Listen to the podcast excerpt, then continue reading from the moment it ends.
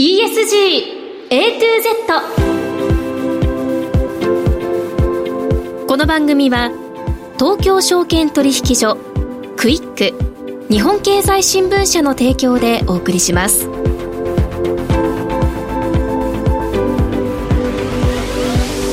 皆さんこんにちは滝口ゆりなです。12月5日月曜日のお昼皆さんいかがお過ごしでしょうか？この番組は ESG A to Z というタイトル通り近年世界規模で関心が高まっている ESG を A から Z までつまり入門編から応用編まで全てお伝えする番組です。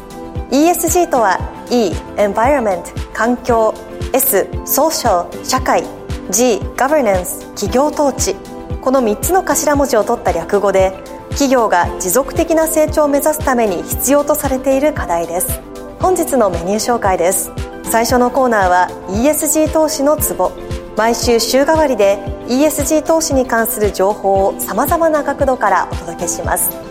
今日は月1で登場していただいているクイックリサーチ本部 ESG 研究所長渡辺明さんがゲスト。そしてもう一つのコーナーはピックアップ ESG ここでは ESG に積極的な企業の取り組みをご紹介します。今日は日本マクドナルドコミュニケーション &CR 本部サステナビリティ &ESG 部岩井正人さんにお話を伺います。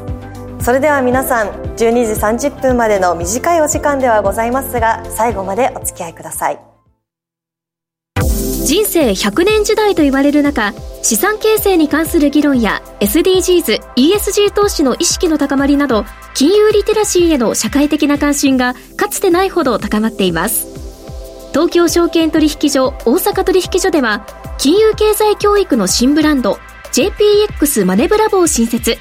幅広い世代に総合的な金融経済教育を展開しています。詳細は JPX マネブラボで検索。銘柄選別ってどうやったらいい？来週の相場のポイントは？株式投資に役立つ情報ツールならクイックマネーワールド。マーケットのプロが予想したデータで銘柄探しもできる。プロがチェックする情報も見られる。オンラインセミナーも毎月開催中。マネーはで検索して会員登録しよう。ESG 投資のツボ。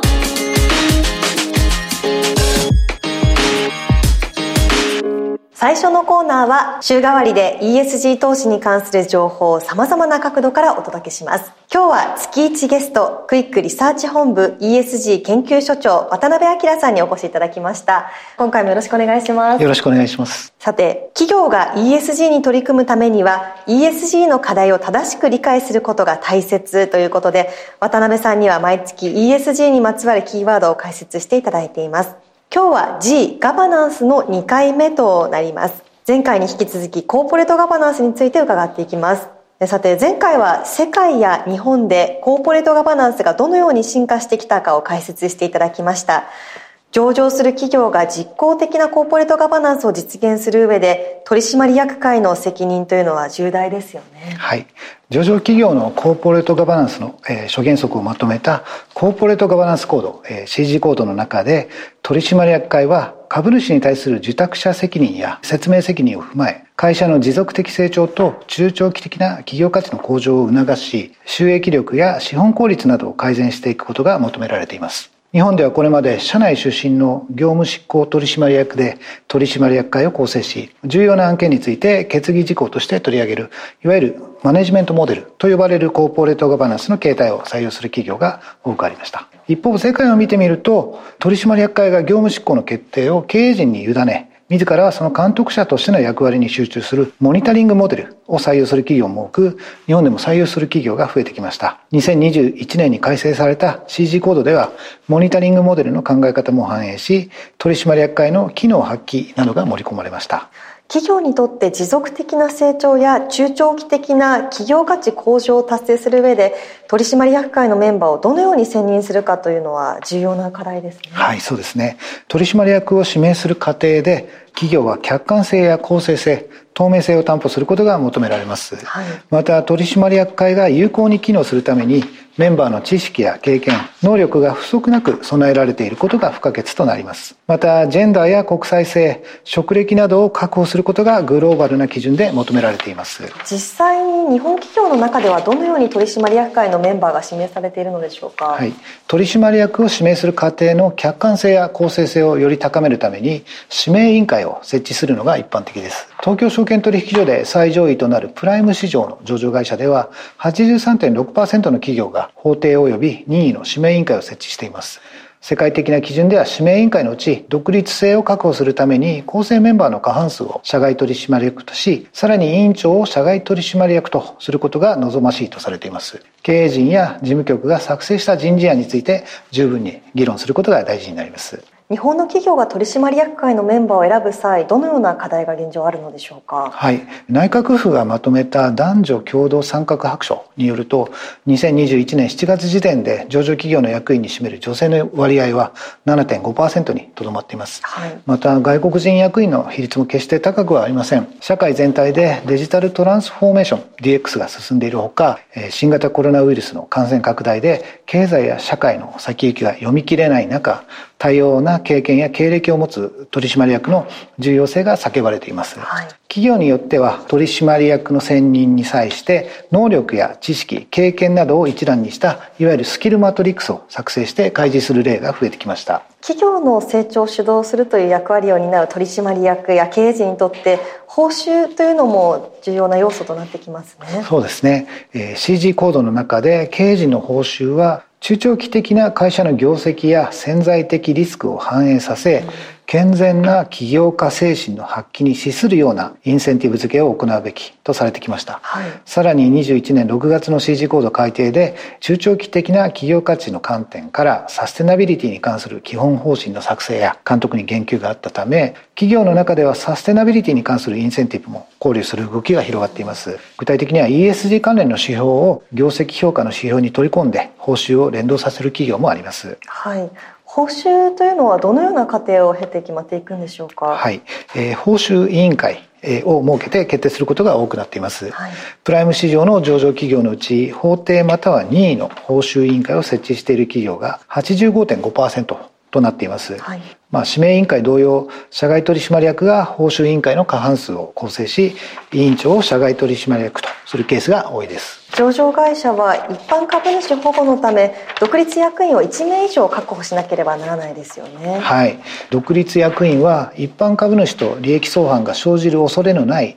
社外取締役または社外監査役を言います、えー、上場会社は取締役である独立役員を少なくとも1名以上確保するよう努めなければならないとされています、はい、21年6月の CG コード改定の際プライム市場上場会社は独立社外取締役を少なくとも3分の1以上その他の市場に上場する会社は2名以上選任すべきとされました、はい、これは義務ではありませんが実施しない場合企業はその理由を説明する必要があります、うん、社外取締役は業務執行を担わず自らの知見に基づく助言や取締役会の客観性を確保することが期待されています。すでに東証プライム市場上場企業のうち3分の1以上の独立社外取締役を選任する企業は92.1%以上に達しています、はい、また過半数の独立社外取締役を選任する上場企業も12.1%ありますはい、その中で取締役会は実効的に機能しているかどうかを自ら検証することが求められています、ね、はい、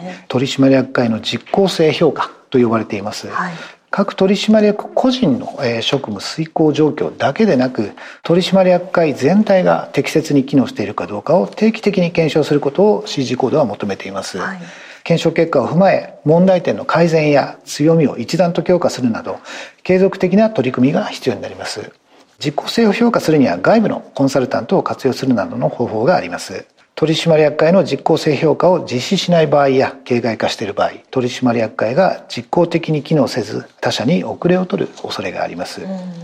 コーポレートガバナンスコードの中に株主との対話という項目が含まれていますがこれにはどのような背景があるのでしょうか、はい、グローバル基準では株主との対話という項目は明示的に取り上げられていませんがコーポレートガバナンスコードには含まれています、はい、上場会社の経営陣取締役は従業員や取引先と日常的に接する機会がありますが株主とは接する機会は限られています、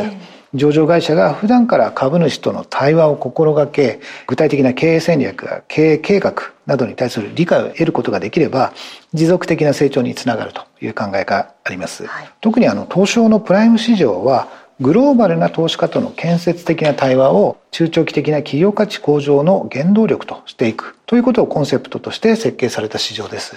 株主、投資家と真摯に向き合い、持続的な成長や企業価値の向上につなげることが期待されています。はい。そして企業は業務遂行で生じる様々なリスクを管理しているわけですが、この中に ESG の要素を考慮することが求められているそうですね。はい。企業の取締役会の役割の一つにリスクマネジメントがあります。はい。企業が事業を遂行していく上で生じるリスクを認識管理していくほか各種の施策を実施する中で許容するリスクの種類や程度の特定などが挙げられます。取締役会は全社的なリスクマネジメントの仕組みを構築する必要がありこの中に人権や気候変動など ESG 関連リスクを統合することの重要性が高まっています、はい。えー、ESG 関連リスクは大きく分けて2つあります。一つは企業が環境社会などの変化から受けるリスクです、うんもう一方はそれとは逆で企業が環境社会などに与えるリスクになります、はい、これら ESG 関連リスクを既存のリスクマネジメント活動に統合しプラン計画 Do 実行チェック評価アクション改善といういわゆる PDCA サイクルを構築しこれを改善実行していくことが欠かせません、はい、気候変動の開示でもガバナンスが求められていますよはい、えー、気候関連財務情報開示タスクフォースの提言いわゆる TCFD 提言の開示では大きく4つのテーマがあります、えー、ガバナンス戦略リスク管理、えー、そして最後が指標と目標です。この TCFD 提言のガバナンスの開示というのは具体的には気候関連のリスクと機会に関する取締役会の監視と経営陣の役割の2つを指します、はい。えー、前者は取締役会やその委員会が報告を受けるプロセスや頻度目標に対する進捗状況をどのようにモニタリングしているかなどを指します。後者は関連する組織構造や経営陣に責任をどう付与しているか、うん、経営陣が報告を受けるプロセスやモニタリング体制はどうなっているかなどです。まあ、このような開示の枠組みは気候変動だけにとどまりません、はい、えー、生物多様性保全など自然環境関連のリスクと機会を評価するための自然関連財務情報開示タスクフォース TNFD のフレームワークでも採用されています。また有価証券報告書で来年4月以降に始まる予定のサステナビリティに関する考え方と取り組みの記載欄でもガバナンスとリスク管理については必須の記載事項になる見通しですコーポレートガバナンスは環境社会の分野とも重なり合ったり関連したりしており ESG はそれぞれ独立しているわけではないのです。なるほどそういうことですね。そして国際的な枠組みの中で企業は腐敗防止に取り組むことが求められていますが具体的にはどのような対応が必要なんでしょうか？はい。企業の社会的責任に関する世界最大のイニシアティブに国連グローバルコンパクト、えー、略して UNGC というものがあります、はい、えー、イニシアティブに賛同する企業は人権労働環境腐敗防止。この4分野に4分野の課題に取り組む必要がありますこの中で腐敗防止については教養と贈収賄を含むあらゆる形態の腐敗の防止に取り組むべきであるとされていますまあ、腐敗にはマネーロンダリングや贈収賄横領など様々な行為が含まれ、一般的に定義づけることがなかなか難しいです。その中で企業として避けて通れないのが贈収賄の防止となります。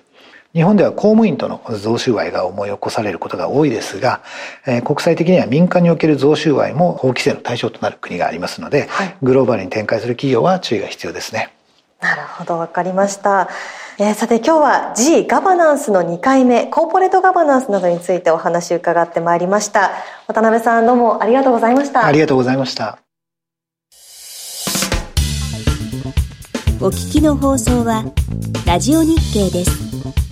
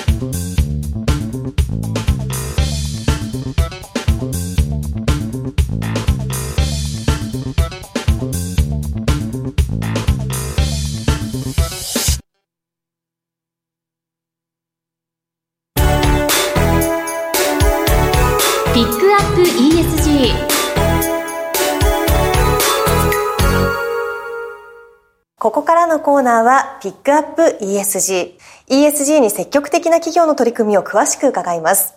今週は日本マクドナルドコミュニケーション &CR 本部サステナビリティ &ESG 部岩井正人さんにお越しいただきました。岩井さんどうぞよろしくお願いいたします。こんにちは。よろしくお願いします。はい。さあ、マクドナルドといえば外食産業のリーディングカンパニーですけれども。ありがとうございます。本社は美味しさと笑顔を地域の皆様にというのをパーパス、まあ、存在意義として掲げていらっしゃいますよね。これは、あの、世界中のマクドナルド共通のパーパスなんでしょうか？はい、おっしゃる通り、えー、美味しさと笑顔を地域の皆様にというのは世界共通のパーパスになっております。はい。ただそのパーパスが一緒の中でも取り組みとしてはまた各国ごとにそうですね。パーパスというのは存在意義ですので、はい、それは同じと。ただ、えー、その国々によって、地域によって、もちろん法律や法令、条例、習慣、慣習が違いますから、いろんな取り組みを他の地域と少しバラバラになっているところはあるかもしれません。ただ目指すところは同じでございます。はい。マクドナルドは世界が抱える課題に立ち向かうために4つの領域に力を入れていらっしゃるということですね。でまず一つ目が安心で美味しいお食事を二つ目が地球環境のために三つ目が地域の仲間にサポートを四つ目が働きがいを全ての人にということなんですが特にこの一つ目の安心で美味しいお食事をの領域では食材の調達から管理まで並々ならぬこだわりをお持ちということなんですよね。はい。あの、私たちは、えー、環境保全に努めて一生懸命やっている、働く人たちの人権にきちんと配慮している、まあ、そういった原材料を使うことが持続可能な社会に実現につながるというふうに思っております。はいサステナブルラベルなんていう言い方をしますけども、まあ、国際認証のラベルなんですね。で、えー、じゃあ私たちマクドナルドがどんなものを扱っているかというお話を少しさせていただくと、まず FSC 認証、森林認証ですね。はい、これは森林環境に配慮している森林から伐採された製品を加工して使っている商品です。はい、私たちで言うと、お客様に提供する紙製容器包装類、こちらのものが FSC 認証になっています。それから MSC 認証、人類共通の海洋資源を守るために配慮された漁業をしている。そして流通している。そういった製品に与えられる証です。私たちマクドナルドで言うと、フィレオフィッシュ。フィレオフィッシュ、はい、そういった認証がちゃんと、ね、そうですね。はい。それから、レインフォレストアライアンス。こちらは森林や生態系を守りながら、労働者に適切な労働条件を与えているという製品に与えられる証なんですけども、はい、私たちマクドナルドで言うと、コーヒーがそれに、当たります。そして RSPO 認証。熱帯雨林や生態、生物多様性に配慮して生産されたパン油を使用していると。これはチキンマックナゲットやポテトを揚げる油にパン油が使われていますので、そこに RSPO 認証がついているというふうにご理解いただけるといいと思います。はい。そしてですね、こういった取り組みなんですけども、私たちサプライヤーの方、供給していただいている方とタッグを組んで一生懸命頑張ってるんですけども、私たちマクドナルドには3レッグドスツールという理念があります。はい、これ何かというと、マクドナルドって私たちマクドナルドだけが頑張っているんじゃないんだぞと。3本足の椅子、1本はマクドナルド、もう1本はフランチャイズオーナー、はい、そしてもう1本はサプライヤー、要するに供給していただいている方々、どれか1本が欠けたり短くてもダメだよと。この3本がしっかりタッグを組んでやらなきゃいけないんだよっていう、えそういう考え方なんですね。ですから私たちはサプライヤーの方々と今言った国際認証について一生懸命語り合いながらどんなものがいいのかっていうのをいつも考えて供給をさせていただいているというふうにご理解いただければいいと思います。はい。それが3レッグドストゥールそうです。はい。2つ目の地球環境のためにというものがありましたが、これはフードロスなど廃棄物をなるべく減らすために取り組んでいらっしゃるということですね。はい、さようでございます。えー、実はフードロスには、まあ、マクドナルド3つ、秘密じゃないんですけど3つありまして、はい、えー、まず1つ目はですね、メニュー構成なんですね、はい、えー、メニューマクドナルドに行っていただいたことがあると思うんですけども、はい、えー、もちろんです。はい、えー、お腹空いてる時は、ビッグマックとか、はい、大きなサンドイッチを買われると思います。えー、でも、あんまりお腹空いてない時は、じゃあハンバーガーにしておこうとか、うん、要するにメニューに幅があるんですね。えー、大きいものから小さいものまで。それからポテトも大中小、それからドリンクも大中小選べるようになってるんです。ですから自分のお腹に合ったものを選ぶことができるので、小さいお子さんがね、お母さんに連れられて、ビッグマック食べたいって言ってもきっとお母さんは食べられないでしょ？って言われると思うんですよ。えー、でも、素敵なお母さんだったらもしかしたら半分にしようねって言ってくれるかもしれませんけども、えー、要するに自分のお腹に合ったサンドイッチを選べる。しかも、えー、牛、豚、鶏、卵、いろんな食材があるので、自分の嫌いなものは買わないですよね。ですからまず、残さないんです。はい、そういうまず仕組みがあります。えーそれから厨房の中を見るとメイドフォーユーシステムというのがあって、これは何かというと、お客様の注文を受けてから商品を作り始めるんですね。ええ、ですから、残らないんですね。はい、もちろん作り間違えちゃったりすることはありますけども、ええ、基本的にはお客様の注文を受けてから作り始めるというシステムがマクドナルド全店で採用されています。そして3つ目はお客様との協力です。協力していただいているのはどんなことかというと、例えばピクルスはお好きですか？ピクルス好きです。じゃあ、はい。やっぱりね、苦手な方いらっしゃいます。はい、そうすると、カウンターで、ピクルス抜いてくださいって言うと、厨房の中で先に抜いてくれるんですね。えー、これって、もしお客様の手元に行ったら、廃棄されることになる可能性ありますよね。でも、最初から入れなければいいわけですね。あるいは、カウンターに行くと、ちょっと早口で、お客様、コーヒーにミルクとシュガーはいかがですか？みたいなことを聞かれたことがあるかもしれません。えー、これってすごく大事なことで、シュガーが1本3グラム、それが3000店舗ぐらいありますから、もしいらない人に渡ってしまって廃棄されると、なんと9キロ、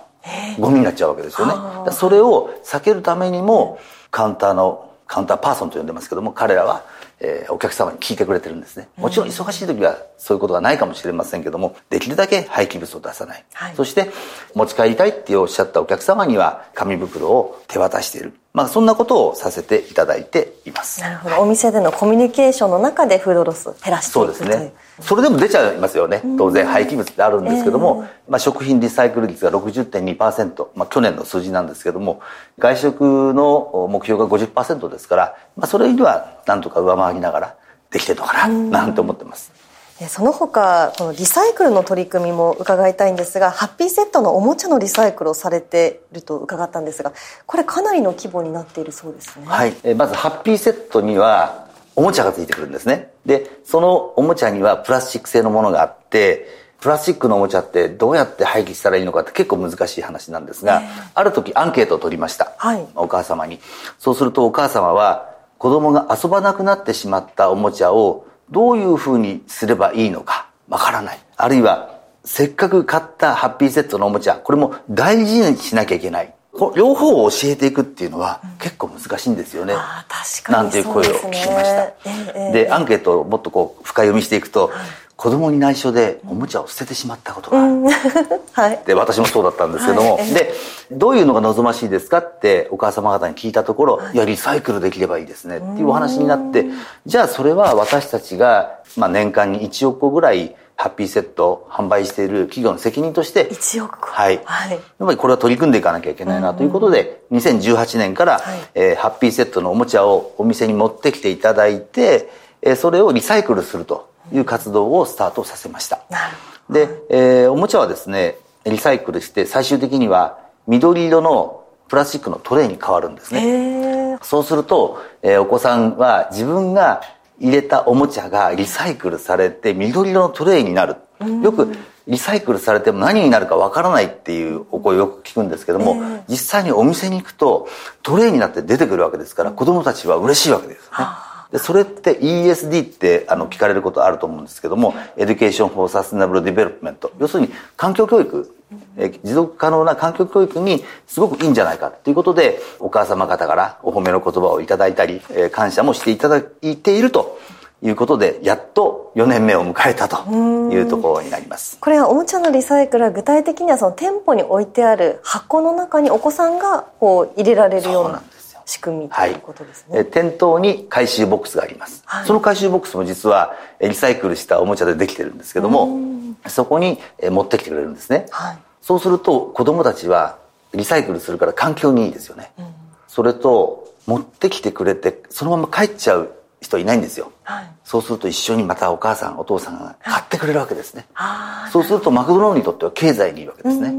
で子供たちはトレイになりますから楽しいわけです、はい、あるいはリサイクルしたいっていうとお店に連れてってくれるから楽しいわけですよ、そうすると経済とそれから環境とファン楽しさこの3つがうまく重なり合っている。この真ん中の部分が持続可能な取り組みではないかなと気がつきました。なるほど、はい、持続可能にするためには楽しさであったり経済の部分っていうところもしっかりと同時にやっていく、はい、すごく大事なことだと思います、はい、そして先ほど4つの領域の中で3つ目の地域の仲間にサポートをという領域ではドナルド・マクドナルド・ハウスの支援をされていらっしゃるということですがこれ私一度訪問させていただいたことあるんですけれどもありがとうございます。すごく素敵な場所でした。ちょっと説明いただいてもよろしいでしょうか？はい。子供さん方がですね難病で長期入院しているそういう、まあ、ご家族をサポートしている施設なんですね。で、はい、病院の近くに建てられていてすぐ近くであのお子さんの看病に行けるとか、えー、一緒に食事ができるとかそういった施設になっています、はい、マクドナルドはその施設に、まあ、サポートをしていると。ドナルド・マクドナルドハウスと言います。今全国で12カ所、えー、あります、えー、今年、えー、新潟にオープンしました。で、えー、このドナルド・マクドナルドハウスっていうのは一泊1000円で泊まれるんですけども、ご家族の方が。えー、で、経済的にサポートするとか、それだけではなくてですね、やはり、まあ子供さんにしてみれば、お母さんお父さんと会いたい。逆にお父さんお母さんもやっぱり子供のそばにいたいっていう、そういう精神的なサポート。うん、それから同じような悩みや苦しみを持っているご家族同士が、そのドナルド・マクドナルドハウスでコミュニケーションを取ることによって、うん、少し心が軽くなるというかですね、そんな施設になっているというふうに思います。はい、ぜひまた、あの、訪問してみてください。はい、すごくぬくもりのある場所だなというのが印象的でした。ありがとうございます。はい。さあ、ということで今回はマクドナルドの ESG 経営の根幹となるパーパスや具体的な取り組みについて詳しく伺いました。次回、岩井さんご自身の ESG に対するお考えを伺っていきたいと思いますので、来週もよろしくお願いします。ありがとうございました。よろしくお願いします。数字やファクトで語ると、相手の納得度も全然違う。取引先との会話も会議での発言も変わってくる。会話の引き出しも増える。だから、私は日経電子版。通勤や休憩時間などの隙間時間で、市場や競合の動きを効率的にチェック。マネーの仕組みも一から学べる。日経電子版は、ビジネスパーソンが選ぶ成長につながるニュースメディアナンバーワン。さらに、有料ニュースアプリ利用者数も断然ナンバーワン。ただいま、初回無料体験実施中。